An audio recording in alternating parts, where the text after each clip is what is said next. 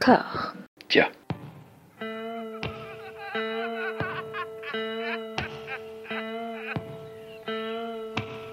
And now for something completely different. Would you like to talk about the meaning of life, darling? Sure, why not? Philosophy for two? Right. Provided the movement never forgets that it is the inalienable right of every man or woman or woman to rid himself or herself or herself. Agreed. Thank you, brother or sister or sister. Where was I? I think you finished. Oh, right. I don't want to talk to you no more, you empty-headed animal food trough whopper. I fart in your general direction. Your mother was a hamster and your father smelt of elderberries. Bonjour et bienvenue à toutes et à tous dans Discordia, le podcast qui tente d'aplanir les débats qui rongent la pop culture de l'intérieur dans une conversation apaisée, à la bonne franquette, tout ça.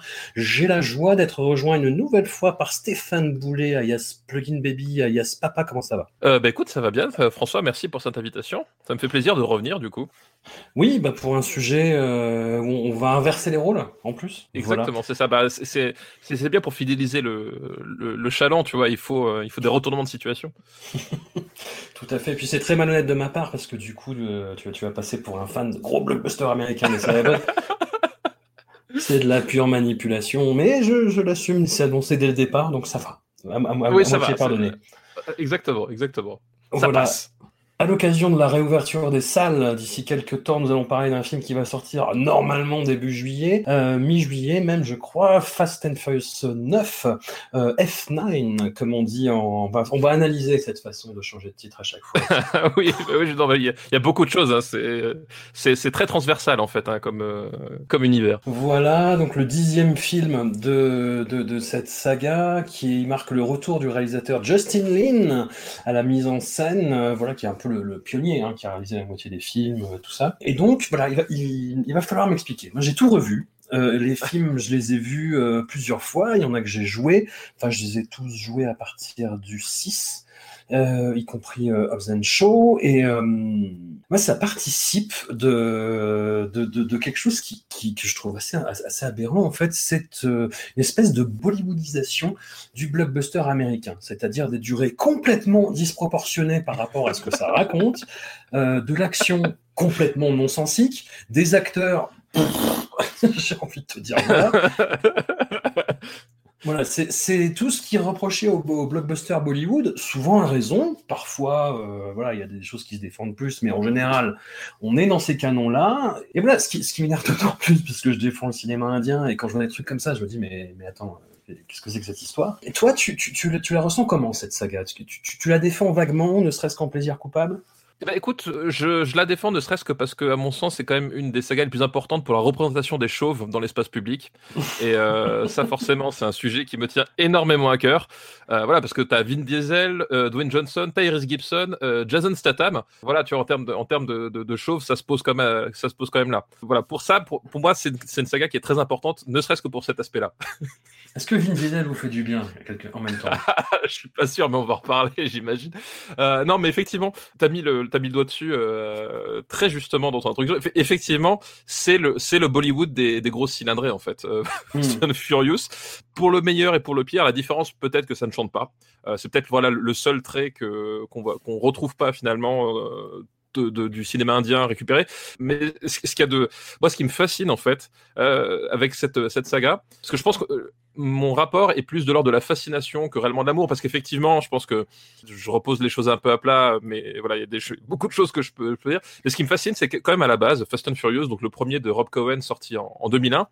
Mmh. C'est juste, c'est simplement, euh, on a remplacé Patrick Swayze par euh, Vin Diesel et on a remplacé euh, Kenny Reeves par Paul Walker pour dans, dans comment ça s'appelle euh, Point Break. C'est Point, Point Break. Voiture, et, quoi. Et, et, on a remplacé le parachutisme par des bagnoles.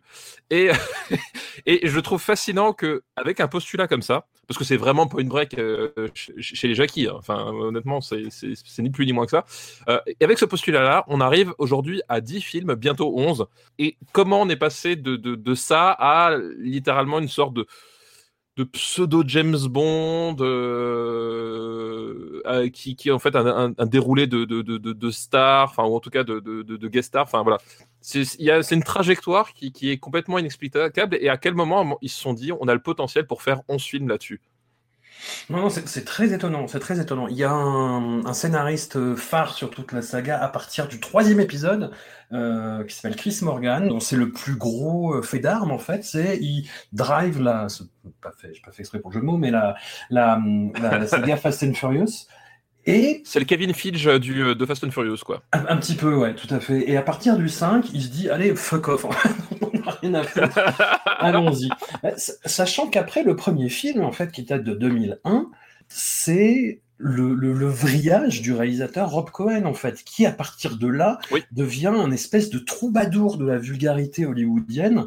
Euh, avant, il avait fait un truc. Alors, faut aimer les teenage movies de cette époque-là, mais qui était assez rigolo, qui s'appelait The Skulls. Euh, il avait fait Daylight, euh, ce, truc dans un tunnel avec Sylvester Stallone. Oui, oui sauve le chien. Voilà. Cœur de dragon, qui était un film de dragon ouais, bon, mignon, quoi. Avec des cœurs, bon. Euh. Voilà. Dragon, un biopic limite douteux de, de Bruce Lee. Enfin, voilà. mais à, partir, à partir de, de, Fast and Furious, le mec enchaîne les, les, films, mais indéfendables, quoi. Et des trucs comme Furtif, comme le premier Triple X, qui est assez fan, hein, mais euh, pour des mauvaises raisons.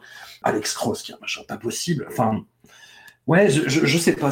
Il y a quelque chose qui a vrillé euh, en, en 2000-2001 avec la sortie de ce film, qui est voilà un, un véhicule. On, va arrêter avec les jeux de mots, mais j'ai même pas fait exprès en fait pour euh, pour Vin Diesel en l'occurrence. Paul Walker, bah, qui était euh, un, un, acteur qu'on avait vu un petit peu à droite à gauche, mais qui là explose de charisme quand même. Ouais, il explose de charisme tellement que, confiant pour Too Fast and Too Furious, donc le deuxième, ils se sont dit, on va se débarrasser de Vin Diesel et on va mettre Paul Walker en avant, tu vois. Hmm. Oui, oui. C'était le voilà, c'était le pilier, euh, c'était le pilier de la saga quoi. Michel Rodriguez qui est dans un rôle où elle challenge en fait la virilité de Vin Diesel, c'est-à-dire qu'on a du mal à savoir lequel est le plus est le plus viril des deux. Enfin après moi je, suis désolé, ça peut sembler sexiste de dire ça, mais en voyant le film, enfin c'est vraiment ça quoi. Enfin Michel Rodriguez depuis euh, Girl Fight a cette image vraiment un peu euh, homasse, euh, brute, bah, qui, qui la poursuit encore aujourd'hui. Et, et, là c'est ouais ça, ça, atteint un espèce de paroxysme assez incroyable en fait. Ouais, mais complètement. Bah, c'est vrai que, mais de toute façon, voilà, on, l'a dit, l'univers de, de, de, base, c'est donc le tuning. Et pour le coup, s'il y a bien un film qui ne va pas changer les, les clichés que vous pouvez voir sur le tuning, c'est celui-là. Parce que tout y est. Tout y est. Donc, évidemment, les grosses bagnoles, les grosses cylindrées, mais effectivement, le, le, débordement de, de, testostérone euh, à tous les étages, y compris effectivement chez, chez Michel Rodriguez. C'est-à-dire que euh, Michel Rodriguez a, a, un rôle au départ, faut quand même voir. Donc, c'est la meuf de Vin Diesel. Euh, mm-hmm. c'est à, à mi-chemin entre la meuf trophée parce qu'honnêtement, elle fait pas grand chose dans le film, elle sert pas à grand chose. Et la meuf, euh, et la meuf qui a des burnes parce qu'elle sait conduire malgré tout. Et t'as vraiment cette espèce de, conception de, l'avant-gardisme féministe euh, selon euh, le, monde du tuning qui est, complètement, complètement frappadingue et qui fait qu'en du coup, au fil des épisodes, Michel Rodriguez va s'imposer effectivement comme un, Vin Diesel avec des cheveux et des seins. Et je sais pas si c'était conscient à la base ou, mais il y, a y cette trajectoire qui est, qui est absolument, absolument ma boule. Et aussi, il y a un truc qui est génial au, au, cours de tous les Fast and Furious, c'est en fait euh, là, euh, on parle de mansplaining. Tu sais ce que c'est le mansplaining pour les hmm. auditeurs qui ne savent pas? C'est en fait la propension des, des hommes à expliquer aux femmes des choses qu'elles savent déjà. Et en fait, Vin Diesel, il va faire du Vin Diesel planning. Euh, C'est-à-dire qu'il va arriver euh, il va arriver au Brésil, il va montrer aux Brésiliens comment est-ce qu'on conduit à la brésilienne. Euh, il va faire, il va aller au Mexique, il va faire des plats mexicains mieux que les Mexicains, et c'est comme ça tout le long. C'est-à-dire que dès qu'il débarque dans un endroit, il est comme chez lui. Alors tu sais pas d'où, tu sais pas pourquoi, mais il est comme chez lui. Et surtout, il, a assimilé plus vite et mieux les us et les coutumes traditionnelles du lieu où il habite. Et, et, c'est absolument, c'est absolument euh, faramineux.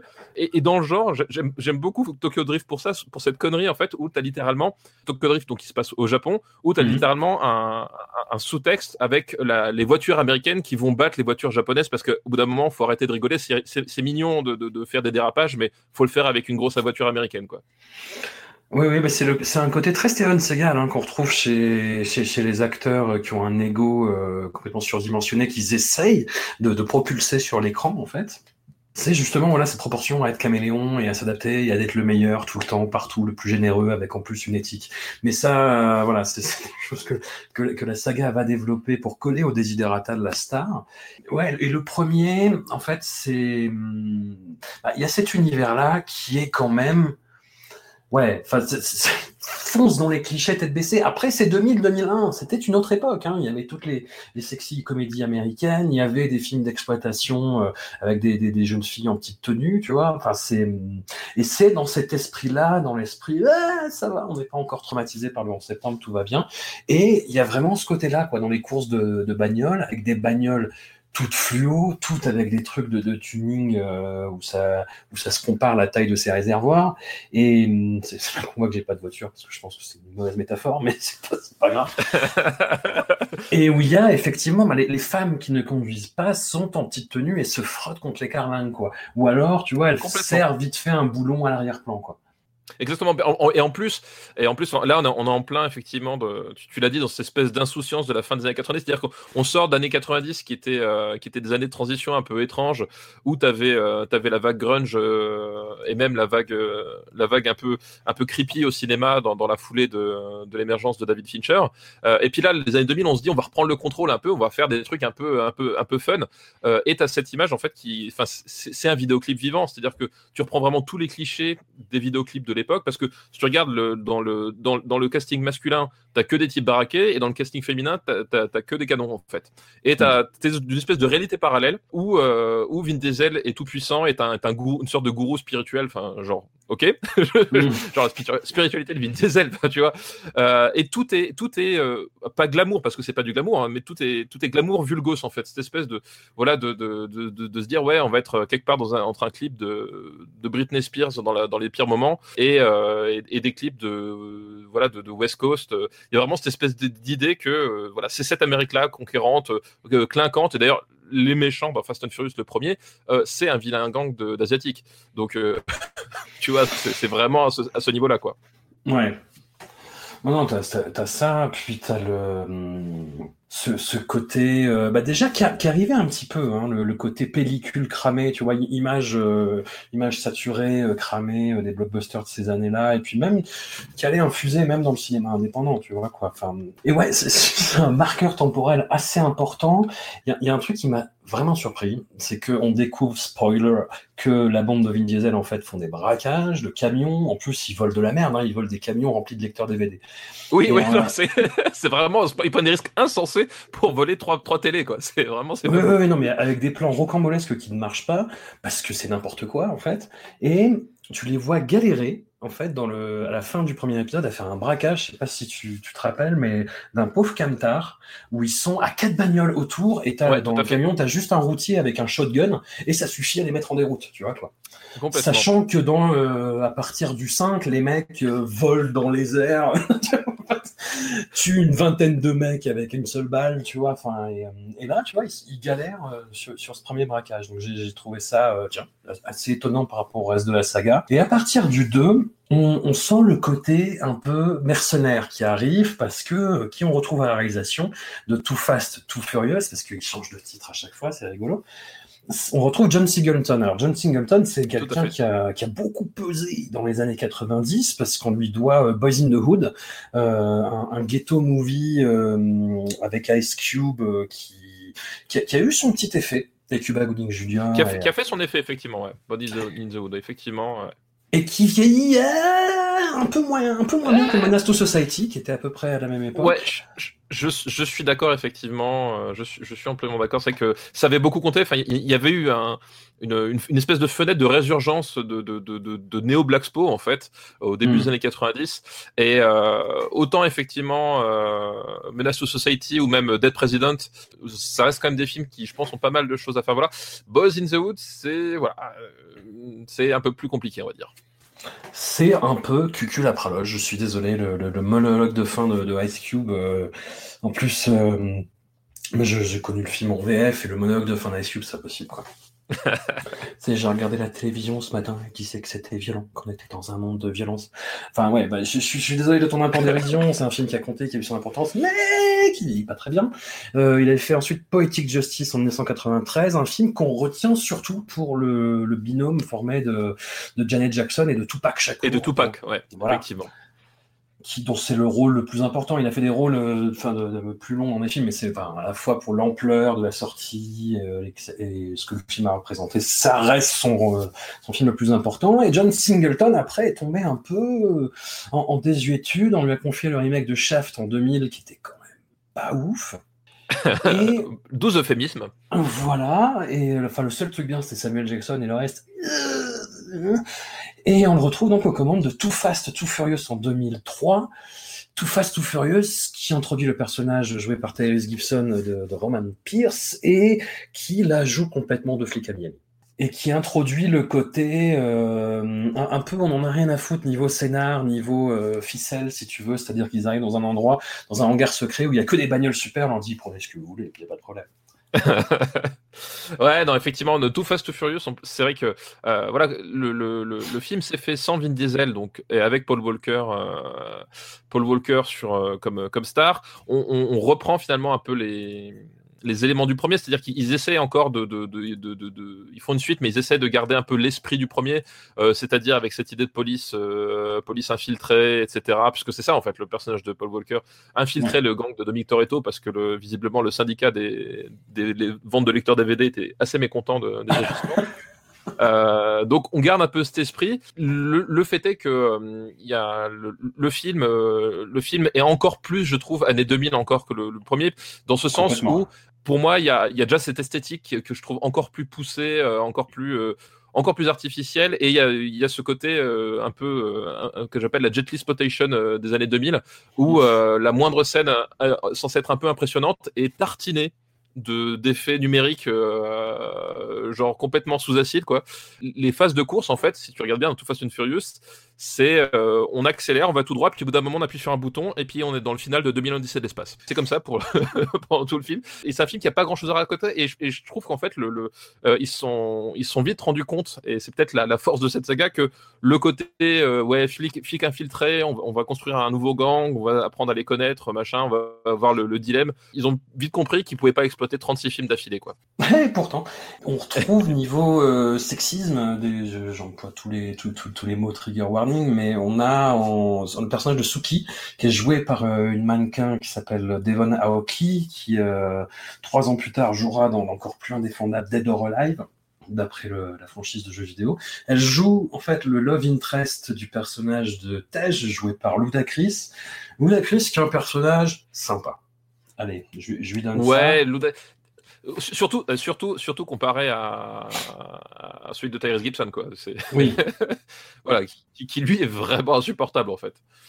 Le Tyrese Gibson qui est un- dans ce film un sidekick mais qui n'a pas de blague. Et donc qui, a- qui a l'air d'attendre un truc tout le temps et, qui, et on sait pas on sait pas trop.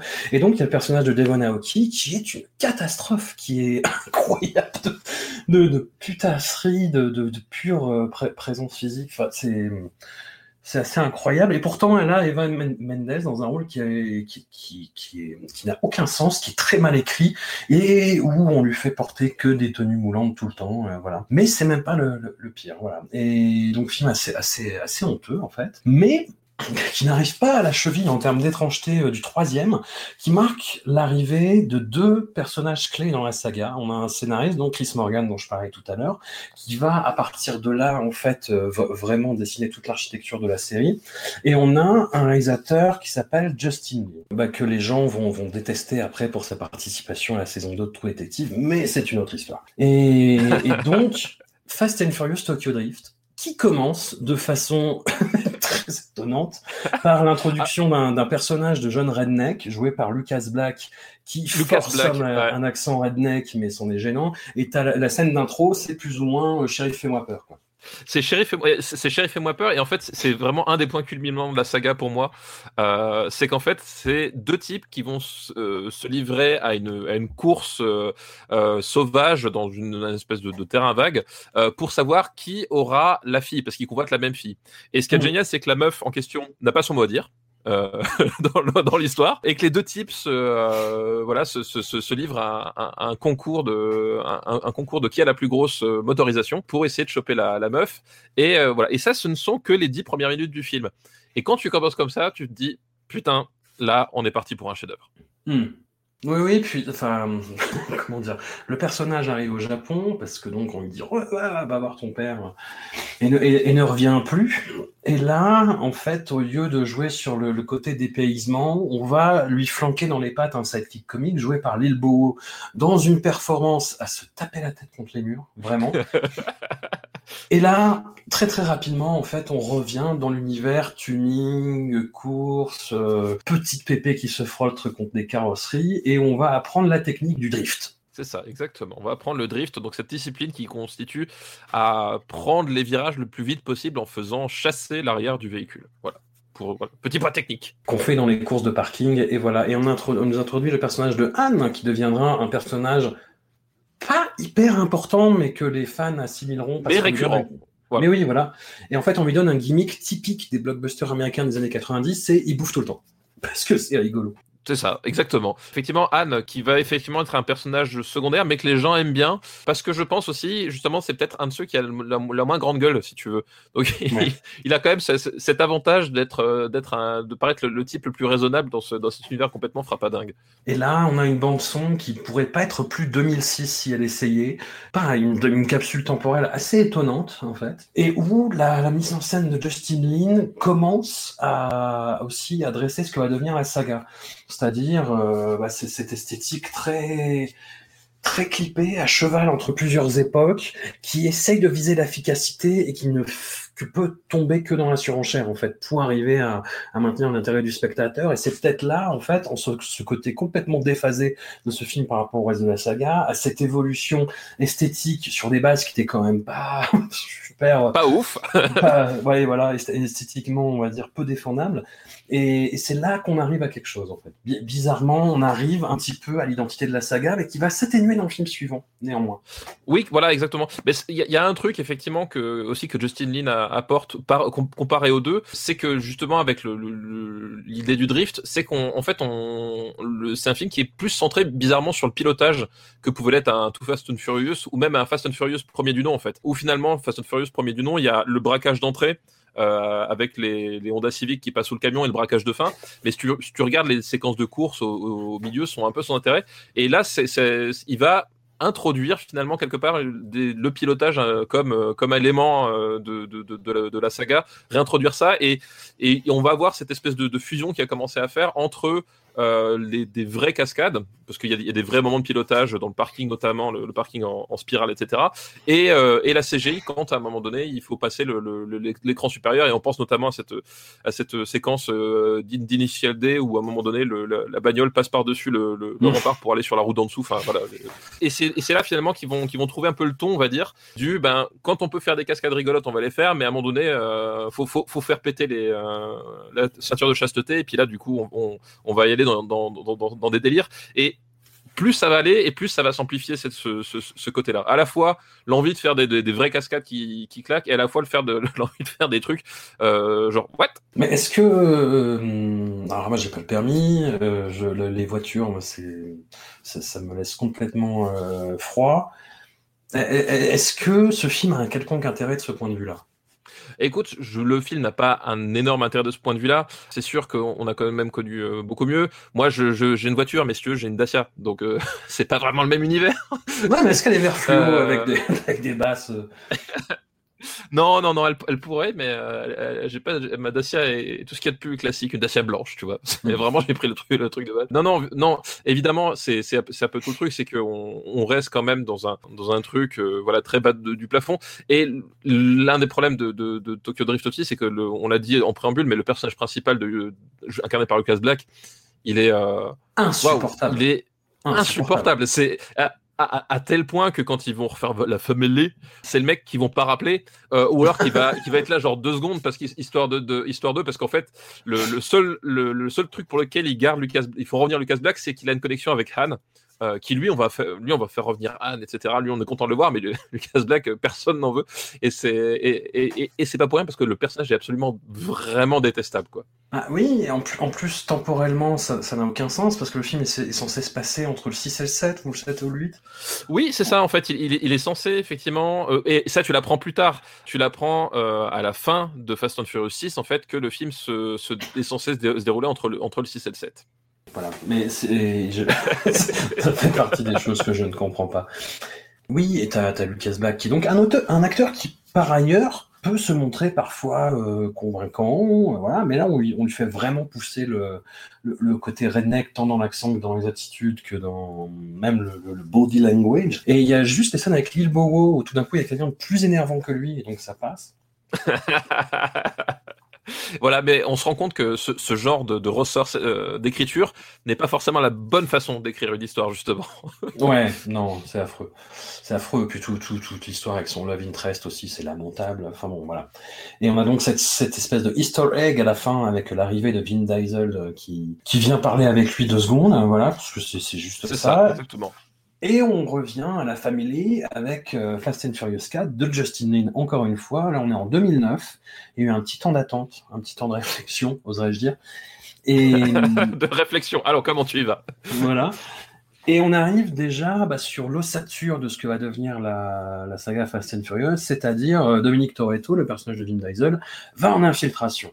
C'est lui qu'on envoie parce que c'est un caméléon, c'est quelqu'un qui est capable de, de, se faire passer pour n'importe qui, n'importe où. Voilà, on a, euh, il passe partout. Voilà, on a Gal Gadot euh, dans, dans, un rôle quasiment de figuration, mais un petit peu bah, comme Elsa Pataki, c'est-à-dire des gens qui sont là, mais qui sont pas vraiment là en même temps. À, à vrai dire, j'avais complètement oublié qu'elle était là, cette jeune fille. Et même là sur deux trois films. Hein.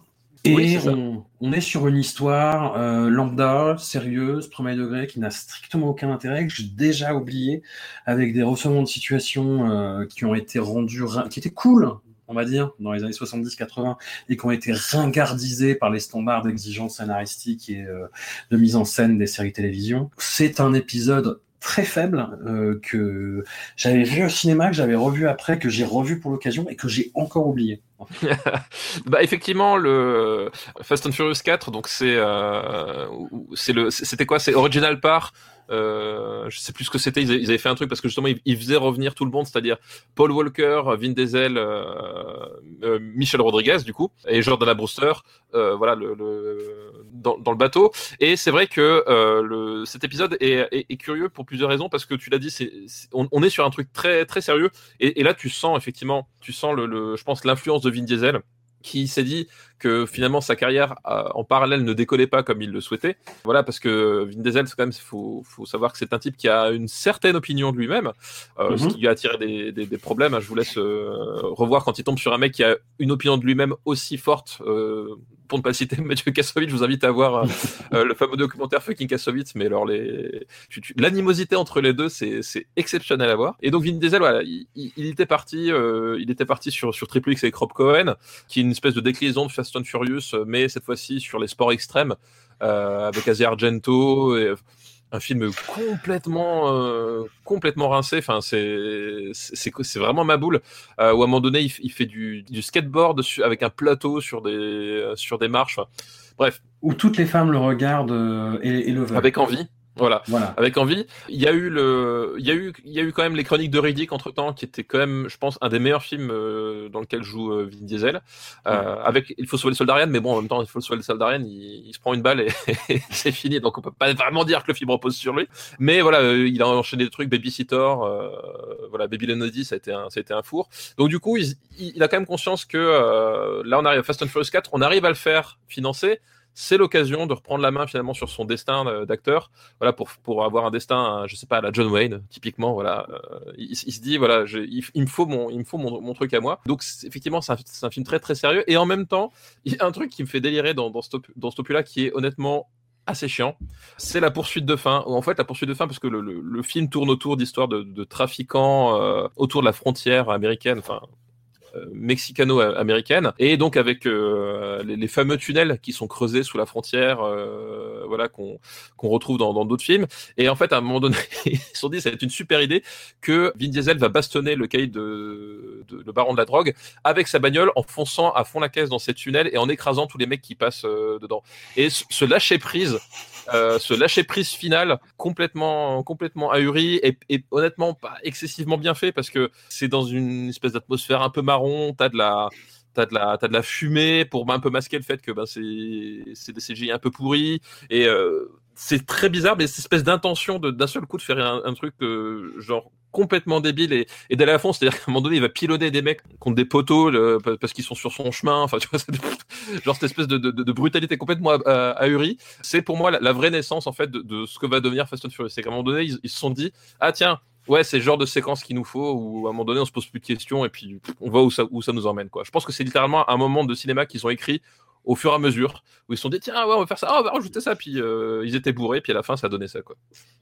Bah, puis quand Jackie Chan défonce un, bidonville dans le premier Polystory, le, la, la, scène est logique en fait. Il n'y a pas un truc euh, sidérant et choquant au-delà du côté très spectaculaire et on a vraiment peur pour la vie de, de plusieurs personnes pendant que la scène se fait. Mais beaucoup de personnes, oui. on est intégré dans, dans la ville, dans le décor, dans ce qui se passe, dans les habitants de ce, ce quartier-là, et ça passe. Quand Michael Bay fait pareil dans un bidonville brésilien, ou quand Fast and Furious fait ça en cassant tout, il y a un côté bulldozer américain, on défonce tout chez tout le monde et on s'en bat les couilles. Exactement, exactement. Et, moi, je pense que c'est un héritage occidental dont il faut être fier, François, tu vois. c'est possible. Quand vous écouterez cette émission à partir de l'an prochain, Stéphane Boulet était du bon côté de l'histoire. Rappelez-vous-en. non, puis c'est le film qui fige vraiment un petit peu tout ce côté. Euh, oserais-je dire, la mythologie de la saga Fast and Furious, c'est-à-dire dans les, valeurs et les principes de Dominique Toretto, la famille, le côté euh, on se réunit euh, autour d'une table et le premier qui touche à manger, ah c'est lui qui dit le bénédicité. Ce genre de truc en fait. Oui, complètement. ouais. Ce côté très très cérémoniel, très très euh, tribal. Oui, non, mais effectivement, bah, c'est voilà, c'est celui qui va vraiment transformer Fast and Furious en, en une saga je dirais pas jusqu'à dire cohérente, mais qui a ses propres codes, on va dire. Ouais. voilà. Ne parlons, ne parlons, pas de cohérence, mais effectivement, voilà, c'est là où tout va se, tout va se, se, présenter et qui va être décliné finalement après dans, le, dans les suites, quoi. Et alors justement, on arrive au schisme. On, arrive en 2011 avec Fast Five, toujours de Justin Lin, qui est le premier film de la saga qui dépasse les deux heures. Où déjà, on commence à se dire, êtes-vous sûr? Êtes-vous sûr que c'est une direction que vous voulez prendre? Et hum, c'est le film qui a fait basculer beaucoup de gens dans le côté euh, plaisir coupable. Parce que il y a l'arrivée bah, de The Rock, qui amène un côté bigger than life, et parce que l'action est complètement euh, pétée du pub, quoi. Exactement. C'est-à-dire que pour moi, c'est le meilleur de la saga, et même je pense que je m'engage, à mon avis, c'est le meilleur épisode qu'on n'aura jamais. Je pense qu'ils arriveraient, ils arriveront jamais à faire mieux. Ils ont beau essayer. Parce qu'effectivement, tu, l'as dit, Fast Five, euh, il y a l'arrivée de, The Rock, euh, donc un autre euh, grand chauve musclé qui donne la réplique et qui surtout a, quand même un, charisme autrement plus, imposant que celui de, Vin Diesel, qui joue en plus là le, la némésis hein, de Vin Diesel, vu que c'est un, un flic d'Interpol, je crois, ou un truc comme ça. Enfin, Interpol ou une autre organisation, euh, peu importe, qui va être qui va être opposé à lui. Donc il y a ce jeu de chat et la souris. Et effectivement, il y a il y a surtout ces, scènes d'action qui, qui, sont complètement euh, complètement débridées. Je, moi, j'aime beaucoup fait le, final où, où les mecs se sont dit donc nous, notre, on va faire un braquage. On, revient, on revient au braquage hein, finalement, puisque c'est leur, leur cœur de leur cœur de cible. Euh, vraiment pour, pour, dire à quel point ça va cristalliser tous les enjeux de la, la, la mythologie, c'est qu'on revient à l'idée que ce sont des braqueurs et que c'est pour ça qu'on les utilise. Euh, là, en plus, c'est une histoire, je sais plus, d'un dictateur, enfin pas, pas, pas, vraiment un dictateur, mais voilà, un, un, un espèce de, de, un potentat de la drogue, un, un potentat de la drogue ouais, qui, qui a la main mise sur une ville c'est un scénario typique années 80, euh, c'est commando, euh, voilà, à peu près, à peu près dans, cette idée-là. Et donc, on, on, va essayer de lui voler toute sa fortune pour bien le faire chier.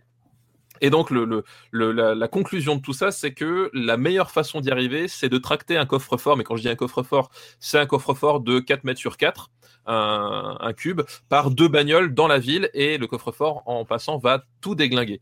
Et pour le coup, je trouve que c'est le premier moment où la saga est quand même un peu furieuse et un peu fast. C'est le premier moment où tu te dis, effectivement, c'est d'une débilité totale parce que euh, voilà, effectivement, ils vont, ils vont péter euh, un centre-ville d'Amérique du Sud euh, sans vraiment n'avoir rien à battre. Ils sont à Rio de Janeiro. Voilà, ils, font les touristes et ils pètent tout. Mais au moins, je trouve que quand sur cet épisode-là, ils arrivent à annoncer à envoyer la patate et que il y a un truc assez, jouissif qui arrive finalement à se passer. C'est un peu la force du poignet. C'est pas, ce n'est pas très subtil, mais au moins le, Fast and Furious, pour le coup, je trouve qu'ils sont présents. Et évidemment, ça veut dire aussi beaucoup de testostérone parce que la rivalité euh, entre euh, les personnages déjà de Dominique Toretto et de, et de Hobbs, donc le personnage de Luke Hobbs, de, joué par euh, Dwayne Johnson, va apporter une dose de testostérone encore supplémentaire et rivalité qui est amplifiée par l'animosité que, que se vouent les deux acteurs en fait. Et, ça va devenir un, espèce de, de, de, de champ d'exploration de la masculinité fragile euh, absolument génial dans les suites où tu vas littéralement voir que euh, plus les sagas avancent parce qu'ils vont faire trois films ensemble, donc le 5, 6 et 7, euh, non 8, même 4 films ensemble, qu'est-ce que je raconte, 4 films ensemble, en fait plus ils, tournent ensemble et plus tu, tu vois qu'ils ont tourné sur fond vert un et l'autre a tourné dans le décor réel, ils ont implémenté l'autre, enfin il y a littéralement des scènes où ils sont censés être ensemble et tu vois qu'ils n'ont pas envie d'être là et qui font tout pour ne pas être, partager la même scène ni les mêmes dialogues. Et, euh, et c'est génial alors que leurs personnages sont, sont, censés être copains entre eux. Et, voilà, et cette espèce de témoignage de la masculinité fragile est, est vraiment assez succulent quand même. Non, puis c'est là qu'on voit euh, vraiment l'espèce le, de, de, complexe de, de, à la fois d'infériorité et de supériorité de Vin Diesel. C'est-à-dire qu'il y a une scène où ils sont censés se foutre sur la gueule ouais. et à la fin Vin Diesel est censé l'emporter et ça ne fonctionne pas à l'écran parce bah, que, parce que Johnson fait deux fois sa taille en fait quoi fait deux fois sa taille et qu'effectivement euh, effectivement en plus pour le coup a bien un truc qu'on qu peut pas reprocher à Dwayne Johnson c'est que quand il s'implique dans, dans, dans, dans, dans une scène il, il s'implique vraiment à fond ce qui est pas le cas forcément de Vin Diesel en fait qui est un, qui est un type euh, qui est étrangement pour un, un, mec qui joue les gros costauds euh, et pas un acteur extrêmement physique à l'écran voilà qui, qui, qui a pas beaucoup d'énergie à l'écran alors que -hmm. alors que Dwayne Johnson c'est le contraire c'est un type qui voilà qui, qui arrive à déployer de l'énergie à l'écran effectivement dans la scène de baston ce, cet écart là tu le sens et tu effectivement le, cette issue où euh, Vin Diesel a l'ascendant. Et en plus l'ascendant façon Hipman genre euh, il lui tend la main tu vois pour dire que euh, pour pour dire à la fin tu vois je, je t'épargne parce que je suis sympa. C'est il y a un décalage en fait un, une dissonance cognitive qui est, qui est, vraiment savoureuse et qui rend le truc vraiment drôle en fait. Et, et, et c'est ça en fait finalement je crois qu'il y a une espèce de miracle qui se produit aux dépens de Vin Diesel quelque part à ce moment-là, euh, c'est que tout le monde a l'air au, au courant que, que ce qui se passait n'importe quoi, sauf lui. Et je crois que c'est le, vrai le, vrai pivot de, de, de, la saga. Alors, je l'ai revu pour l'occasion. Ouais, effectivement, à l'époque, il m'a semblé euh, surnager et surclasser le reste de la saga. Et, et pour l'effort, j'avais envie de dire oui, pourquoi pas. Et à la revoyure, qu'est-ce que je me suis emmerdé. Qu'est-ce que je me suis emmerdé parce que le côté euh, qui moi m'avait amusé, c'est-à-dire on fait un plan hyper élaboré et euh, à la fin on peut plus le faire, donc du coup on s'en bat les couilles, on fonce dans le tas. J'avoue qu'au cinéma j'ai fait ah audacieux et en fait c'est enfin là je l'ai juste pris pour ce que c'est, c'est-à-dire de la paresse quoi, de la paresse, le la, la, scène finale, son côté euh, too much bigger than life, moi ça me ça me laisse complètement froid. Et effectivement, euh, tu vois, il y, y, a une espèce d'indignation sélective, je trouve, sur le, le, cinéma américain, qui a tendance à tout casser et à faire des centaines de milliers de morts à chaque fois, et on s'indigne que sur quelques-uns, tu vois, sur, euh, sur les Snyder, par exemple. Là, ouais, je sais pas, je trouve qu'on est très euh, magnanime et euh, qu'on pardonne beaucoup à, à, Fast and Furious, que ce soit en termes de suspension d'incrédulité, de ce que ça raconte, parce que ce que ça raconte, c'est quand même consternant aussi. C'est des gens qui font des concours de quéquettes, mais à la fin, ils se retrouvent autour d'une table et ils disent ah, quand même la famille c'est bien. Enfin, c'est je, je sais pas, je, je, regarde ça, mais comme si ça venait un peu d'une autre planète, d'une autre, euh, d'une autre époque, d'une autre dimension. Non, mais effectivement, il y a, y a, c'est un, un truc vraiment d'une autre planète. L'astuce qu'il y a en fait finalement sur, sur Fast and Furious 5 et qu'il n'y a pas forcément sur les autres, ou même tu parlais de Zack Snyder, la, grosse différence qu'il y a avec Zack Snyder, c'est que quand même en dehors de l'acteur principal, euh, personne ne se prend au sérieux. Alors que, tu vois, c'est que je, préfère finalement un Fast Five où ils vont tout péter et euh, finalement à la fin ils font euh, vous avez rien vu euh, mm. euh, qu'un film euh, comme comme Man of Steel où il va tout péter et à la fin il fait hey, vous avez vu comment c'est moi le meilleur et, et, comment je vous ai sauvé. Tu vois la, dissonance est pas est pas forcément la même. T'as pas le même contrat on va dire. T'as pas le même contrat là-dessus. Et c'est vrai que c'est vrai que c'est d'une débilité d'une débilité assez assez hallucinante et que il y a effectivement quelque chose de l'ordre de l'irrationnel et que et c'est d'ailleurs tout le tout le l'intérêt enfin pas l'intérêt en tout cas tout ce qui est tout ce qui est assez délirant avec cette saga c'est que ils vont sans cesse essayer de trouver ce point d'équilibre entre le entre le le, le, le, nawak et le ah là c'est pas possible je décroche quoi. Et leur point de départ en fait enfin leur, leur référence et, tu le vois dans chacun des films c'est finalement ce 5 où ils vont se dire bah tiens là on a fait ça dans le 5 on va, on va refaire la même chose avec à peu près les mêmes enjeux et à peu près le même découpage sauf que cette fois-ci on va rajouter un char d'assaut alors après, du coup, le char d'assaut, ça suffit plus. Bah, eh, on va faire la même chose, mais on va rajouter un sous-marin. Et, et, et, en fait, as vraiment un côté, c'est jusqu'où ils vont pouvoir aller pour que moi, ça me sorte du film ou pas.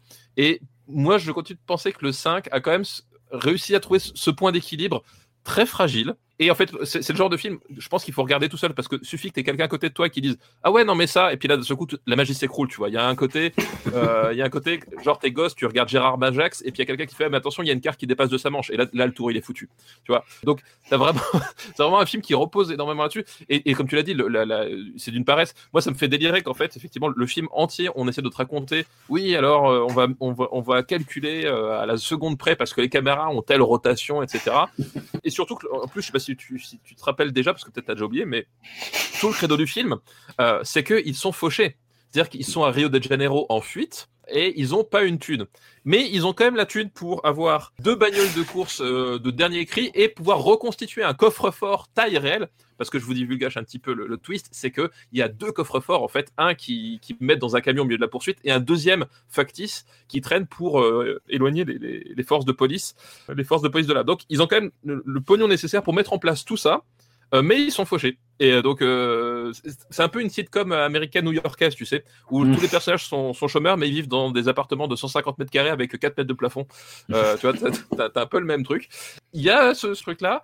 moi, quelque part, j'ai, dans, le, dans la poursuite de fin, il y a ce que voudrait faire finalement Michael Bay avec Bad Boys 2, mais en moins dégueulasse quand même. Et cette espèce de, de ressucé de se dire, ah tiens, les Blues Brothers, c'était rigolo comme époque, quoi. les mm. Blues Brothers sous amphétamine et évidemment façon, façon MTV. Mais il y a, un peu de ça, un peu, on va dire, de cette un peu innocence quelque part qui fait que, euh, allez, ça passe. On arrive en 2013 avec Fast and Furious 6. Alors bon, ils sont pas trop fait chier pour le titre. Et là, on est sur à la fois des choses intéressantes, le, fait que par exemple il y a des, euh, des d'authentiques, enfin d'authentiques, des acteurs martiaux, on va dire, qui, qui rejoignent le casting et qui, viennent un petit peu, ouais. voilà, un, petit peu bah, dans, dans, ce côté de ce qu'essayait faire le cinéma d'exploitation avec des artistes comme Jet Li ou, euh, ou d'autres, mais euh, ça amène pas grand chose quoi. Là, on a Joe, Joe Taslim qu'on a pu voir dans, dans le premier The Raid ou dans The Night Comes for Us, ou dans Mortal Kombat, la dernière version. Ou, la série Warrior. Ou la série Warrior, que, que j'ai pas vu, donc je. Et que je trouve. Il paraît que c'est très bien. Il paraît que c'est très bien. C'est vraiment très très bien. Et, et si t'aimes les gens qui se tapent dessus, c'est assez, assez ma boule par moment quand même. J'adore les gens qui se tapent dessus. Ça bah oui, très bien. Et là, bah, c'est, euh, ça va être le, même problème que, que, Tony Jaa dans le film suivant. C'est, euh, il est là, grosso modo, pour être un peu menaçant et pour se faire casser la gueule par des gens qui sont visiblement beaucoup moins doués que lui à la bagarre. c'est ça. Parce que America, quoi. Voilà. Voilà, c'est ça. Bah oui, c'est, c'est un peu tout le drame. Euh, voilà, je, repense, tu, tu, me dis ça, mais je repense à, à, tous les efforts du monteur de Monster Hunter qui essaie de te faire croire que Mila Jovovich peut avoir le dessus dans un mano à mano contre Tony Jaa. C'est genre, tu, sens le monteur qui a vraiment galéré pour trouver les angles où tu vois rien, tu sais. Euh, et il y a clairement de ça, c'est-à-dire que on est dans le dans le cinéma de, de, bonhomme fragile en fait. Et euh, c'est ça qui est passionnant avec. Fast and Furious. C'est vraiment du cinéma de bonhomme fragile, c'est que c'est des mecs qui veulent être les, les plus virils, les plus forts machin, mais qu'effectivement à un moment donné ils ont pas les moyens de, de faire comme comme il faut. Donc du coup, on a des espèces de pis-aller, on a des retournements de situation complètement débiles. On a ce on, on a ce- ce- ces moments euh, complètement complètement hallucinés où euh, où littéralement les personnages volent d'une voiture à l'autre sur l'autoroute. On, on, on tombe dans un espèce de Superman. Enfin, c'est c'est euh, faut le voir pour le croire en fait. J'ai j'ai beaucoup de mal avec le film parce que justement au bout d'un moment je me dis mais ok c'est à dire que autant dans le 5 je pouvais croire enfin croire non mais autant dans le, dans le 5 je, je pouvais voir que euh, il y a vraiment des mecs qui ont piloté dans les rues de Rio avec un faux coffre. Tu vois ce que je veux dire? Il y a un truc, euh, la façon dont c'est filmé, il y a un, un peu, un peu, au ras de l'asphalte, etc. Il y a un truc un petit peu charnel, on va dire, qui se passe euh, dans l'action. Là, quand je vois la CGI de, de Vin Diesel qui saute d'une voiture à l'autre pour échapper à un char d'assaut, je, je fais, euh, attendez, je- quoi? Et pour, pour, pour beaucoup, en fait, et c'est pour moi justement un, un, un autre schisme au sein des, des, des, des, Fu- des Furiosos. Euh, pour beaucoup, justement, c'est un épisode assez culte parce que justement, il, il saute le requin toutes les 4 minutes. Euh, Et pour moi, finalement, c'est c'est celui où justement, c'est ce moment où tu dis, ah oui, en fait, ils, ils ont trouvé une formule avec le 5. Et à partir de maintenant, ils vont nous la décliner euh, en changeant les props euh, d'un film à l'autre, quoi. Puis c'est là où on a vraiment l'introduction d'un côté Santa Barbara, quoi, enfin soap opéra, euh, avec le personnage de Michel Rodriguez qui revient et qui est amnésique. Oui, qui, est morte, mais en fait pas morte, euh, qui est amnésique. Donc du coup, elle ne se souvient pas euh, de qui est Dominique Toretto. Alors déjà, en termes de crédibilité de l'histoire, comment est-ce qu'on peut qui est Dominique Toretto? Excuse-moi, ça se pose là. Moi, je, trouve pas ça très crédible. On a Luke Evans qui fait un, méchant. Ok, genre euh, il est là, pas là, je- Ouais. d'accord.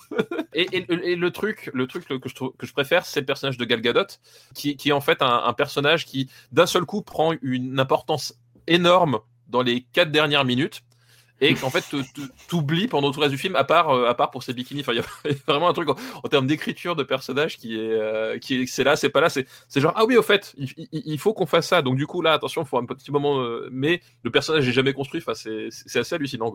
On arrive du coup au... Ça me fatigue déjà, le Fast and Furious 7. Alors réalisé cette fois-ci par James Wan. Alors James Wan, beaucoup, beaucoup de, spectateurs, de fans de la saga euh, et de fans de James Wan ont placé leurs espoirs dans ce film parce que James Wan, on, on lui doit pas que le, le départ de, de la série Saw, mais on lui doit des, des films d'horreur euh, bah, très intéressants comme Dead Silence, Insidious, le premier Conjuring, Bon, avant évidemment qu'ils transforment tout ça en franchise et que ça se perde de, en intérêt de génération de copie en génération de copie. Il a fait euh, Death Sentence aussi, un vigilante avec Death Kevin Sentence, Bacon ouais. qui, est, qui, est assez, qui est assez dingue, assez glaçant. Donc pourquoi pas? Pourquoi pas? Sauf que très honnêtement, pareil pour l'avoir revu, James Wan n'amène strictement rien, si ce n'est encore plus des pattes, encore plus de mise en scène tape à l'œil et encore plus de côté America fuckier avec cette scène hallucinante euh, quand même à Dubaï ou à Abu Dhabi où nos camarades, nos duettistes, euh, donc Vin Diesel, Paul Walker, prennent une bagnole et sautent de tour en tour en brisant au passage des œuvres d'art euh, centenaires. Exactement. Bah franchement ça servait à qui déjà hein? Ouais. À personne. voilà. Bon. Non, mais effectivement, euh, l'arrivée de James Wan à la mise en scène ne change honnêtement pas grand-chose. Il est là, il est pas là. On va passer un cap, c'est-à-dire que donc Dwayne Johnson, qui a toutes ces scènes euh, quasiment sans Vin Diesel, ils ont trouvé une astuce pour l'envoyer à l'hôpital au début euh, et faire en sorte que du coup après il se croise jamais pendant le film. On va lui filer une sulfateuse parce que pff, pourquoi pas. Il y a quand même un moment très très important pour moi dans la saga Fast and Furious, euh, dans, le, dans ce septième épisode, euh, qui vaut les, les deux heures et quart de, de- de visionnage parce que ça dure deux heures et quart et il y en a des choses à raconter en deux heures et quart. hein. Ouais, ouais, ouais. Euh, c'est le moment où Dwayne Johnson va exploser son plâtre depuis l'intérieur par la force de son biceps. Et en plus, juste parce qu'il vient de voir aux actualités que, que ça pète dans le centre-ville, il fait bon, C'est ça, allez, c'est ça. on arrête les conneries. La, la scène, elle est géniale, c'est-à-dire qu'il est à l'hôpital parce qu'il est blessé. Et il regarde la télé effectivement et il, il sent l'appel. C'est- le bat signal, c'est le, le The Rock signal et il va péter son plâtre depuis l'intérieur avec la force de son biceps. Et c'est pour ces petits moments qu'on se tape deux heures et quart de film, tu vois. Oui, et puis il arrive à la fin, il a chopé une espèce de d'énorme Gatling gun euh, sur lequel il tire, euh, avec lequel il tire, il fait effondrer un immeuble. Enfin, c'est. Oui, oui, il fait effondrer un immeuble par la fois, exactement. C'est n'importe quoi. On a le, la présence de Tony Jaa, de Ronda Rousey, mais bon, dans des scènes où pareil, ils se font casser la gueule au bout de deux secondes par nos héros. Pour les valoriser, on a l'arrivée de Kurt Russell et euh, bah, de Jason Statham qui avait fait une petite apparition à la fin du 6 en scène Voilà. Easter Egg. Ça ronronne, ça ronronne, on est toujours dans du n'importe quoi. On est dans vraiment dans une surenchère en fait. C'est-à-dire qu'on a acté que c'était n'importe quoi, on a acté que c'était devenu des espèces de d'Avengers super espions euh, qui allaient de pays en pays dans des fringues euh, pas possibles, les nanas en bikini, euh, etc.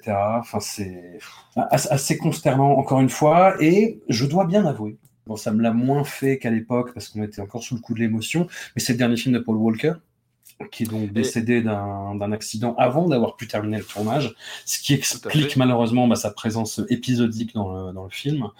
Et le film se conclut sur un hommage, sur une scène qui est qui est cuculaprenne, mais tu ne peux pas lui en vouloir en fait à ce moment-là. Bah Donc, oui, voilà. Voilà. Non, mais effectivement, ce, moment-là, ce moment-là, effectivement, tu peux pas l'éviter déjà parce que Mm. effectivement, les, les, les fans de, de Fast and Furious, euh, je veux dire, on est au, sept- on est au septième euh, film et euh, presque au, au cinquième, sixième carton au box-office. Donc au bout d'un moment, euh, il y a une vraie fanbase, voilà. Et ce moment-là, tu, tu ne peux pas y couper. Et mine de rien, c'est cucu, c'est forcé, mais il se passe un truc en fait. Euh, il se passe un truc parce que justement, euh, ouais, tu peux penser ce que tu veux du truc, c'est que bah, c'est quand même con, voilà, de, de, de, partir et, et, et d'avoir d'avoir eu un personnage qui, qui a finalement euh, été aussi connu. Voilà, il y a, il se passe quand même un truc à ce moment-là de cette scène. Tu, je, je te mets au défi, même toi, de ne pas, de ne pas ressentir quelque chose.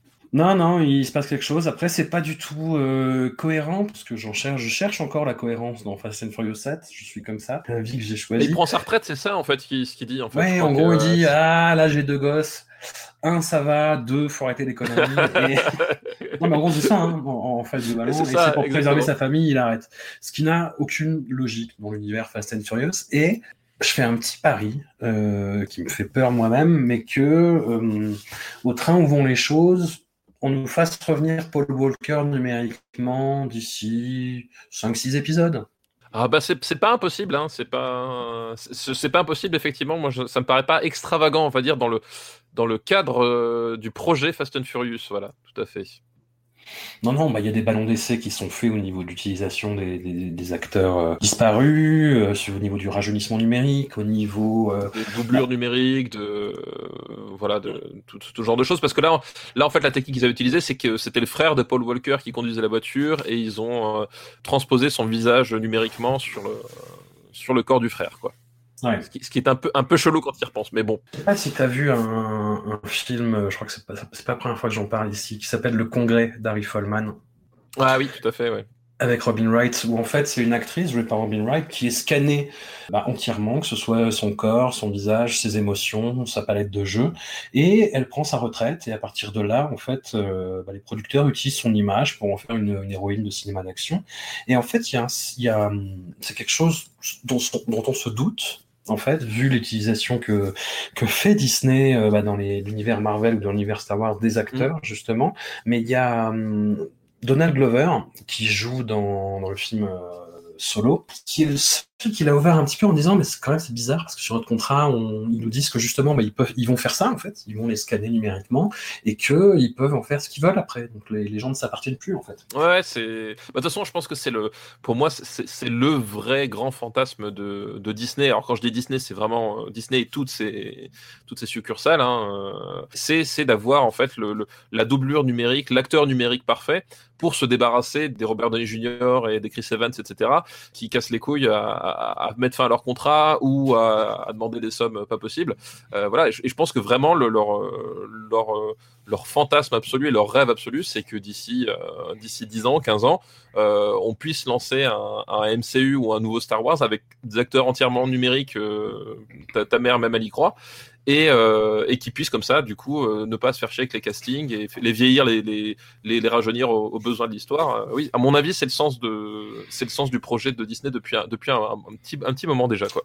On irait à, à voir si Fast and Furious va dégainer avant, ce qui serait, Exact, ce qui, ce qui serait comique, du coup. Mais euh, ce qui serait assez ironique, quoi. Et on arrive au huitième film, The Fate of the Furious. Faire, eh, franchement, franchement, est-ce que ça, c'est pas de l'imagination? Excuse-moi, The Fate and the Furious, quoi. Oui, oui, non, non, mais j'admets, j'admets. il, y a, il y a- il y a un geste, il y a du panache. Il y a du brainstorming. et qui, qui va encore plus loin. C'est quelque chose d'assez indescriptible de Fate of the Furious, c'est-à-dire qu'on a vraiment une dimension super-héroïque qui arrive là. C'est euh, on, on- on lâche complètement la bride, c'est tous des super espions, c'est tous des Avengers, c'est tous des, des méga James Bond. Et ils sont tous copains en fait aussi. T'as aussi, aussi ce, ce côté-là en fait, ce qui est, hallucinant dans, dans, dans Fast and Furious, c'est que les ennemis d'hier finalement, ils, ils deviennent les amis d'aujourd'hui parce qu'en fait, ils sont joués par des acteurs euh, appréciés du public ou euh, et ou charismatiques, euh, pas forcément les deux à la fois.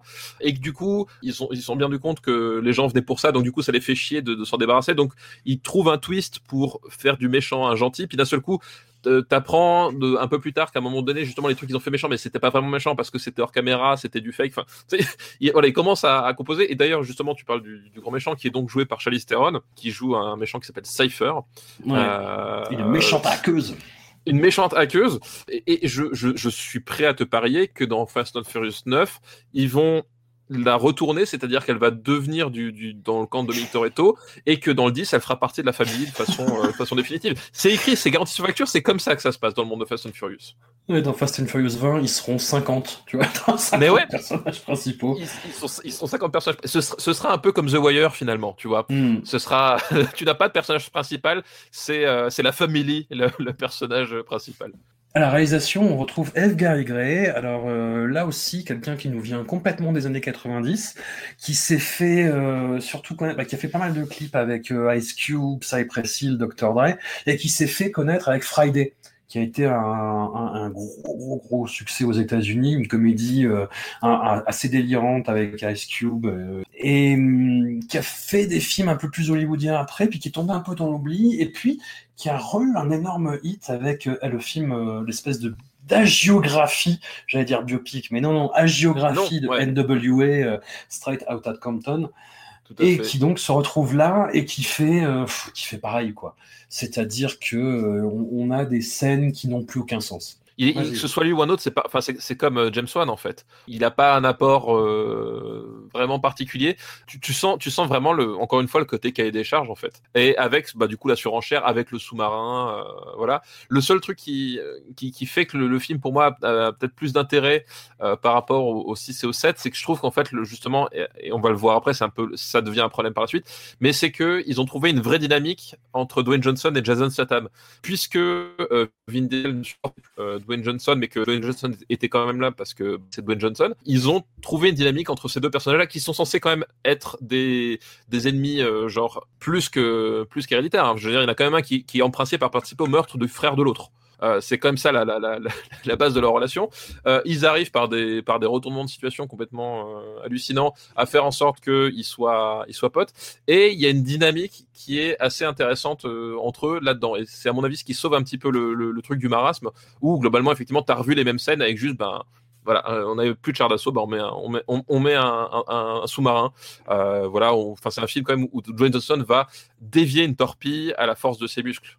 Mm. Ça, voilà, ça se pose là. On met des chenilles aux bagnoles, on n'en a plus rien à foutre de rien. Ça, c'est un foutoir pas possible. C'est très étrange de nouveau. J'arrive pas à le détester ce, film-là parce que je, trouve qu'il saute le requin d'une telle façon que tu fais ok sur le moment. Après, je pense pas que c'est des films que je reverrai honnêtement, tu vois. Je pense pas que c'est des films, tu vois. Contrairement à beaucoup de personnes, c'est pas des films qui vont devenir des films doudou. Mais sur le coup, tu dis ouais, ok, voilà. C'est ce genre de, de, spectacle. Comme artiste martial, on a Hélène Mirren.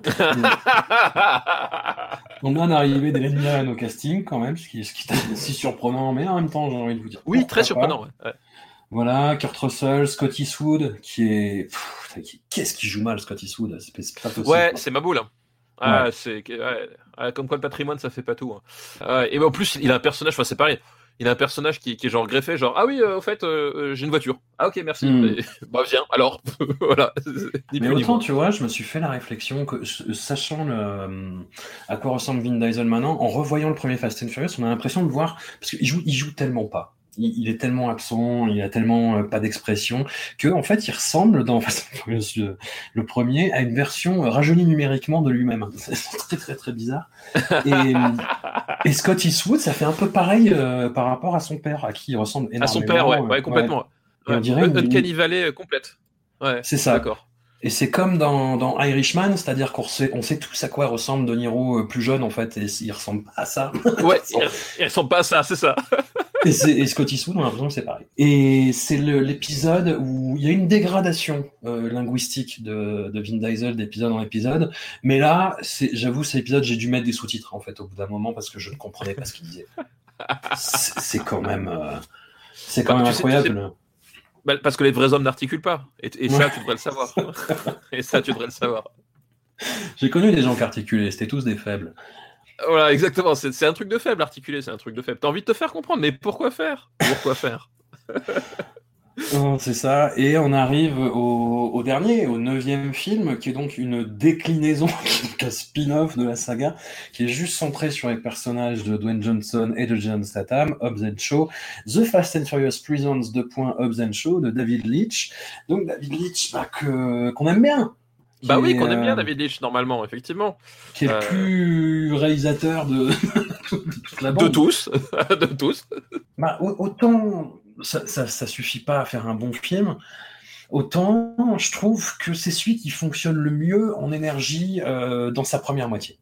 Dans sa première moitié, parce qu'après c'est chiant. On a l'impression d'un truc où, je sais pas, il y a, il y a une espèce de, de, de rythmique à la fois sur le, le comique des dialogues, sur le comique de montage, sur les, le- la façon de mettre leur, leur deux façons de faire euh, en, en montage alterné, euh, le fait qu'ils se détestent et qu'ils n'arrêtent pas de s'insulter, et ça fonctionne bien en fait. Parce que tu vois que les acteurs Ouais, ça fonctionne bien, ouais, complètement.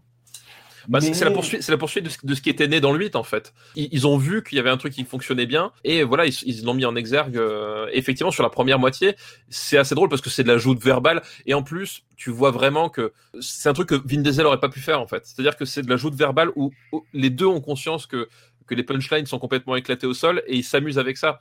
Vin Diesel, t'aurais eu un truc beaucoup plus sérieux. Enfin, tu vois, vraiment, il y a un côté libéré, délivré de, des deux acteurs, quoi. Et là, on est vraiment dans de la pure euh, série B, avec euh, quand même pas mal euh, de série Z aussi, hein, parce qu'on on a Ah arrivé d'un grand méchant complotiste Illuminati, en fait, avec cette société cla- secrète qui se fait appeler euh, et qui fait de voilà de l'humanité augmentée et qui veut euh, génocider le reste de la population. Donc là, on est en plein dans du QAnon euh, porn, en fait.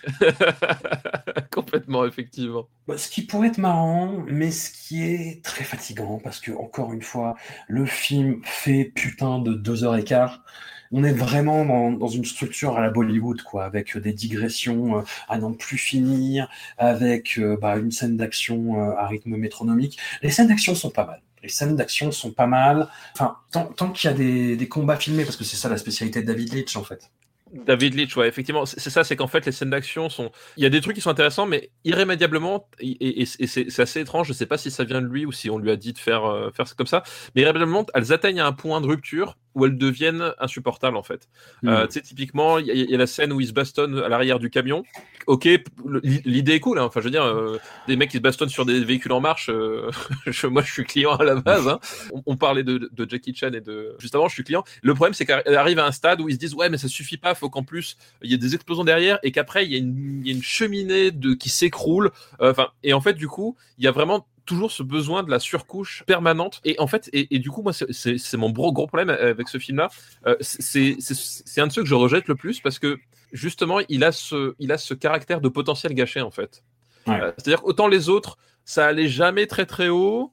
Et quand ça descendait tu disais bah ouais ok. Enfin là il y a un truc j'ai genre ah ouais il y a une idée ah ouais il y a un truc et puis d'un seul coup tu sens bah tu sens le les mecs les producteurs qui viennent le voir bon t'es gentil mais alors là tu nous fais péter un truc. Et puis mais attendez non non non non fais, péter fais péter. Et en fait il, a vraiment en permanence ce, ce, truc de potentiel gâché c'est à dire que ça part bien et puis paf c'est dégueulasse euh, ça finit de façon dégueulasse en fait. Et tout le film est comme ça. Et en fait et, moi du coup c'est peut-être pour ça que j'ai un vrai rejet par rapport à Hobson Show et aussi peut-être aussi que au bout d'un moment euh, bah t'arrives c'est quand même le neuvième film putain de la saga t'es un petit peu là, un petit peu lassé aussi du truc voilà et même euh, même même même j'ai mal à mon Idriss Elba enfin je veux dire ce, ce type a une carrière ciné mais Waouh, je veux dire, son meilleur rôle, c'est le pire personnage dans Pacific Rim, quoi. Enfin, c'est, on, en est là, quoi.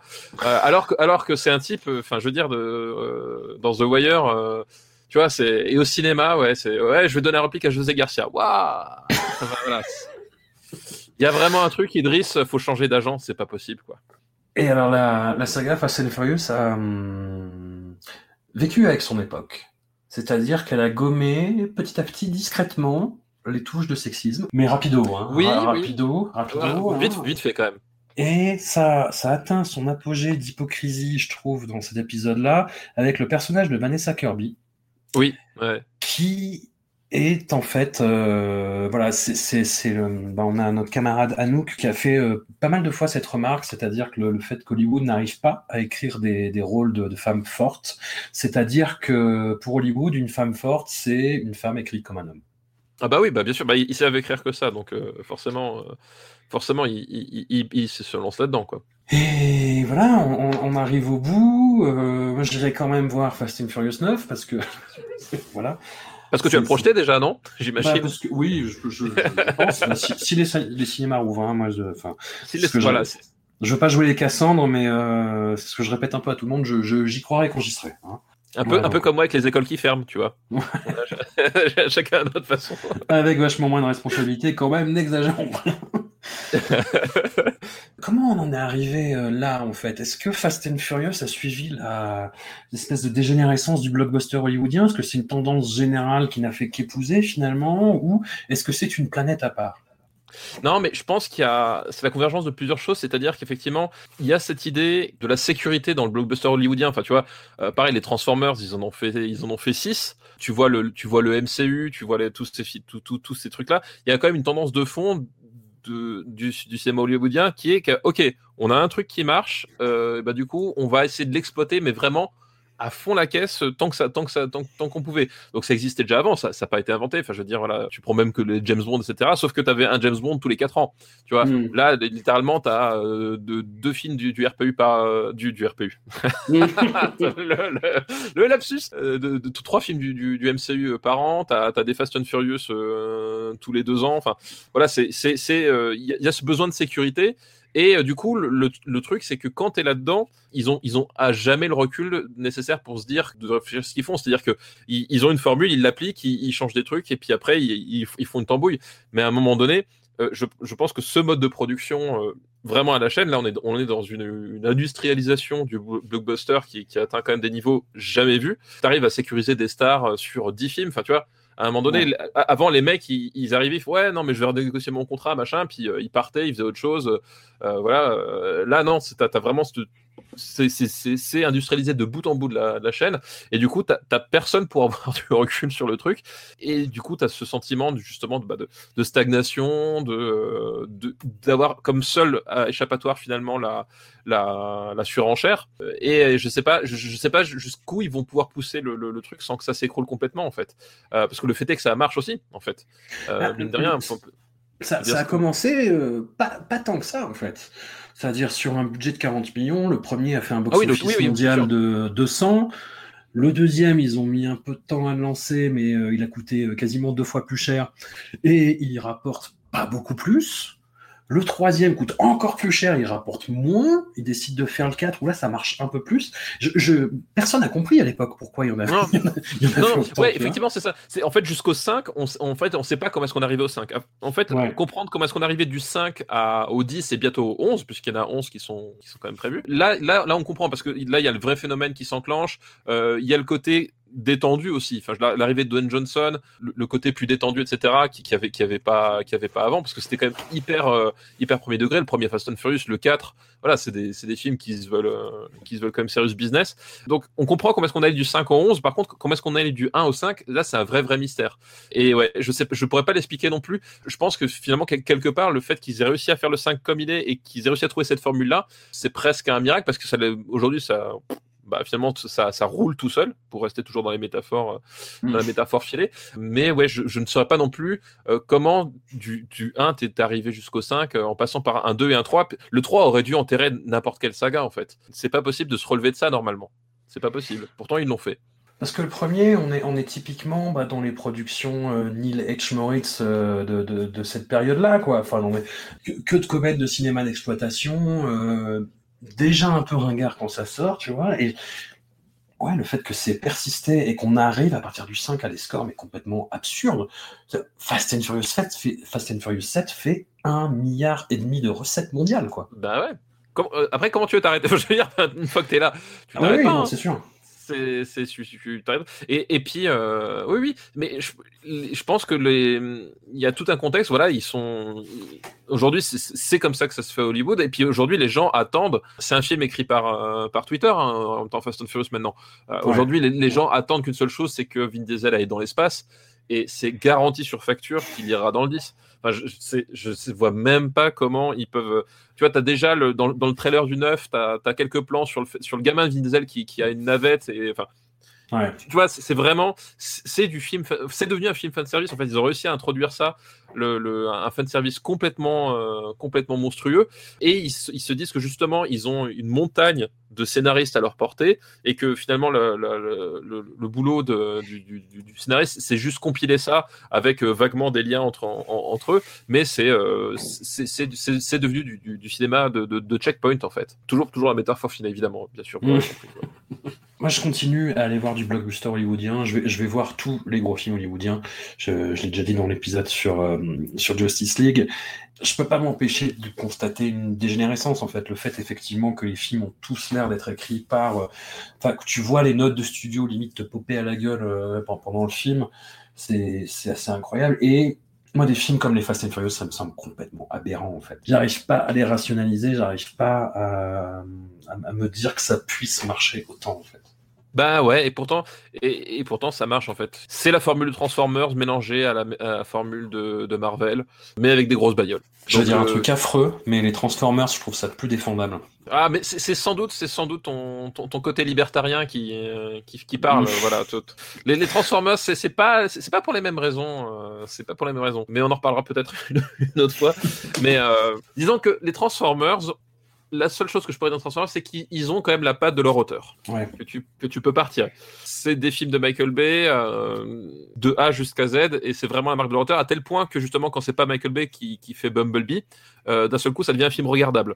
Donc, quelque part, effectivement, il y a ce, ce côté un peu cinéma d'auteur qu'on peut trouver dans, dans, dans les Transformers, euh, qu'il n'y a pas and Furious, parce qu'on l'a on dit, effectivement, une fois que Justin Lin a, a trouvé la, la, la formule miracle avec le 5, les autres, c'est des déclinaisons, et, et les réalisateurs n'apportent honnêtement rien, quoi. Voilà, c'est- des trépieds, en fait, les mecs. Et je pense qu'ils le prennent comme ça. hein. Je pense que même eux, ils, arrivent sur le truc, ils, ont leur déroulé, ils le font en, boîte, avec la boîte auto, quoi.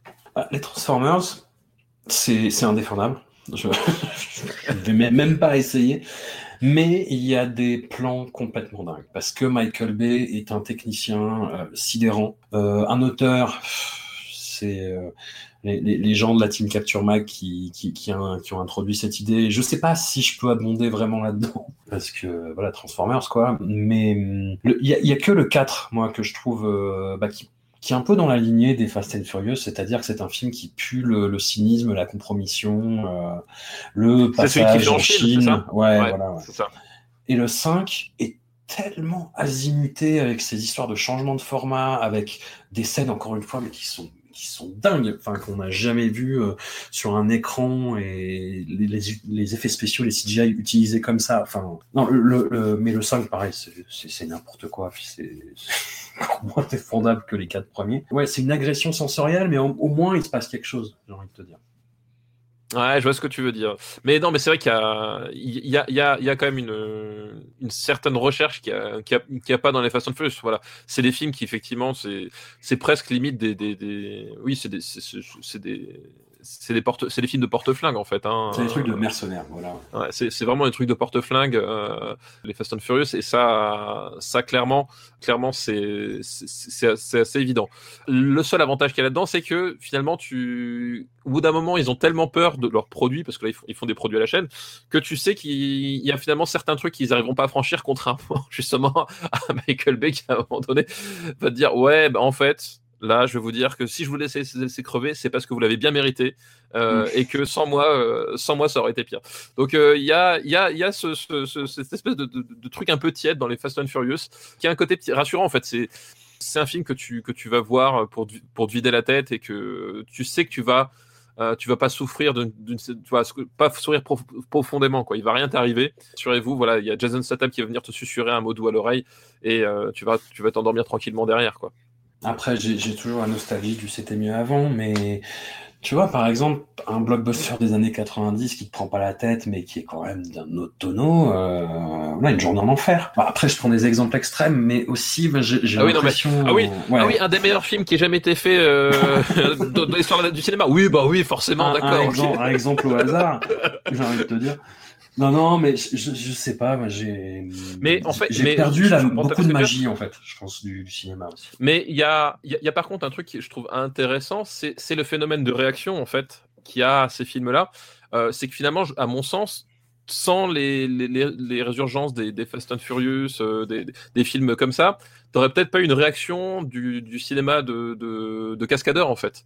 Tu vois avec l'émergence des John Wick, même des Missions Impossibles aussi, euh, qui sont des trucs gros trucs boursouflés, mais où, quand même t'as as, une proposition de cinéma qui a vraiment rien à voir. David Leitch no, sur Atomic Blonde, euh, voilà les films comme ça ou le, futur film euh, Nobody, etc. Tous ces films-là en fait où, d'un seul coup ils se sont dit il y a une partie du public qui a envie de revenir à, à un cinéma d'action où t'as vraiment peur pour le héros en fait, ou en tout cas t'as vraiment mal avec lui, etc. Euh, et, je, me dis que peut-être si les Fast and Furious ne seraient pas allés aussi loin dans le nawak euh, sans conséquence, on n'aurait peut-être pas eu Hollywood qui s'est dit bah tiens euh, si on jouait cette carte là aussi pour produire ces films là à ce, niveau de budget parce qu'ils ont toujours existé d'une façon ou d'une autre. La question c'était à un moment donné est-ce que les gros studios voulaient faire ce, ce film là Ils commencent à en faire ils commencent faire plus en plus. Donc voilà cette espèce de réaction finalement quelque part qui dit que euh, Hollywood peut parfois de temps en temps avoir des trucs qui t'impliquent quand même un peu plus. Ouais, c'est pour ça que je, me, réfugie assez régulièrement dans, dans le cinéma d'action indien, parce qu'un film comme Bahubali, typiquement, je sais que c'est too much. Je, sais que euh, les effets spéciaux numériques euh, sont pas de première bourre et que d'ici 10 ans, on va faire ouh, c'est pas très beau. Pour avoir vu les deux films en salle, avec un public qui était à fond à chaque fois, bah ça joue en fait. Ça joue parce que le film est premier degré. Le film n'est pas dans une pause méta euh, en disant oh, oh c'est too much, c'est rigolo, tu vois. Le, les Fast and Furious, les mecs se balancent, ils détournent des missiles à la main, ils se balancent des trucs à la tronche. Dit comme ça, c'est rigolo, mais à l'écran, moi, je vois juste un truc, euh, ouais, euh, cynique, quoi. Enfin, sans, sans âme, sans. Moi, le truc, euh, je, pense, je pense que Vin Diesel, il y tient beaucoup, tu sais, à son côté, la famille, où il est grasse avant de manger, tout ça. Enfin, hum, j'imite très mal Vin Diesel, faut que je travaille mon imitation, mais. Non, non, il était, il était, très bien. Moi, j'ai cru que c'était lui d'ailleurs. Au début, j'ai pas osé intervenir. Oh, Vin, franchement, les gros moyens quand même à Discordia. Nous a-t-on déjà vu dans la même pièce Et, Non, jamais, c'est vrai. Ouais, j'y vois aucune sincérité. Puis aucun intérêt, moi le, le, le fait qu'il y ait des, ils, ils, mettent beaucoup en avant le fait qu'il y ait des, des scènes d'action en dur, qu'il y ait moins de trucage numérique que ce qu'on dit, etc. Je veux bien que tu aies une scène qui soit qui a l'air plus euh, réaliste que les autres, mais c'est complètement niqué par à la fin je te jette un porte-avions dessus, quoi. Ou bah, jette... Non mais non mais c'est ça, c'est voilà. effectivement, moi ça, ça m'avait euh, particulièrement choqué dans le dans le trailer du 9 où il y, a Mm. cette, il, y a ce, il y a cette fameuse scène de, de l'aimant avec la voiture qui, qui, qui, qui est aspirée d'un seul coup, qui traverse un, un, magasin pour finir dans un camion. Et en fait, tu vois le making-of et ils ont fait la scène en vrai, ils ont vraiment balancé la bagnole, elle est montée sur derrière, etc. Mais en fait, il y a une telle tartine d'ajout numérique pour les détails dans, le, dans la description que quand tu regardes la scène, en fait, tu ressens pas tout ce côté naturel. En fait, tu as l'impression que c'est juste une scène qui a été faite de A jusqu'à Z en, numérique, en fait. Et, et je pense que c'est là où ils payent le, le, le, truc de ne pas avoir euh, des réalisateurs qui soient très concernés, puisqu'à un moment donné, voilà, c'est, enfin, euh, partant aussi, puisque tu, tu citais McTiernan en disant, bah, c'est moins, moins bien que le, les films de John McTiernan. Bah, parlons de, James Cameron, voilà. Mais un type comme James Cameron, qui à un moment donné a quand même conscience des avantages et des inconvénients et des limites de chaque technique d'effets spéciaux et qui va te sortir le bon effet spécial au bon moment pour maximiser l'impact de la scène, que ce soit de, de, synthèse, que ce soit de la cascade ou du, ou du, ou du truc euh, sur, plateau. Il, a, il a cette façon de, de, savoir comment les filmer pour que ça rende bien. Et là, dans, dans, dans, dans Fast Nine ou même dans les, dans les autres, tu as, as, plusieurs moments où euh, tu, tu sais pas trop si tu es censé être impressionné ou, ou en rigoler en fait. Euh, Il y a des scènes, y a des scènes qui sporadiquement fonctionnent bien. Et je trouve que ce- celui qui a le plus de scènes qui fonctionnent bien, ça reste quand même le 5 à mon sens. Mais c'est vrai que tu as l'impression que parfois c'est juste un accident si ça fonctionne correctement. Bah, c'est ça. Non, ouais, je, je suis pas convaincu. je, suis suis pas convaincu et je vois, vois pas trop euh, comment euh, le 9 pourrait changer quoi que ce soit là-dedans. Ah, mais le 9, il va rien changer. Enfin, je... c'est- Hmm. euh, je veux dire, on a quand même, on, on sort de Hobbs and Show où les mecs ont fait une, euh, une chaîne de voitures pour passer au-dessus du vide. Euh, Enfin voilà, tu, on va être dans la, dans, dans la lignée, mais encore plus. hein, Est-ce qu'on va voir des voitures volantes Parce que c'est quand même l'étape un peu primordiale selon moi avant d'aller dans l'espace. Ouais. Je vois, je vois pas Vin Diesel partir dans l'espace s'il a pas, comme dans Fantomas, une voiture qui, qui vole quoi. Soyons raisonnables, procédons par étapes, mon Dieu. Procédons par étapes, exactement. Soyons réalistes. Eh ben écoute, un grand merci à toi. On te retrouve où? Dans quel univers podcastique que tu aurais cité par lapsus? Ouais, bah écoute, euh, effectivement, dans, dans le RPU, donc euh, dans Super Ciné Battle, on avait fait d'ailleurs un, un super Fast and Furious Battle à l'époque de la sortie du 8. Pour l'anecdote, c'est à, à tel point qu'on était clairvoyant, on parlait justement du fait qu'il fallait faire un spin-off sur Hobbs and Show et qu'on on imaginait bien Idris Elba en, grand méchant. Et ces cons nous ont écoutés. Euh, donc je suis désolé. Je suis désolé, tout ça, c'est un peu de notre faute. Voilà, donc euh, Super Ciné Battle, After Eight, euh, où on parle de pop culture en façon plus, plus globale, pas uniquement de, de cinéma. Euh, Rocktogone, où on se tape dessus pour des histoires d'albums de, rock. Euh, le, le Grollcast, où on parle de Dave Grohl. Et puis euh, de temps en temps, mais on n'a pas fait depuis des années parce qu'on n'est pas hyper motivé non plus, mais euh, Parle à mon Luc, où on parle sur les films de Luc Besson.